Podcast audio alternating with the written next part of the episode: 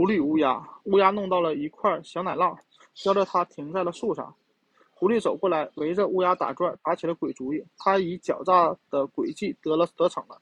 多么优美的乌鸦！他惊呼起来，拜倒于他那完美的体态与光洁的羽毛。哦，假如他的声音也配得上他的美貌，那么他将当之无愧地被尊为群鸟之女王。他只是虚情假意地说了这些，乌鸦却以急的证明自己并非徒有其表。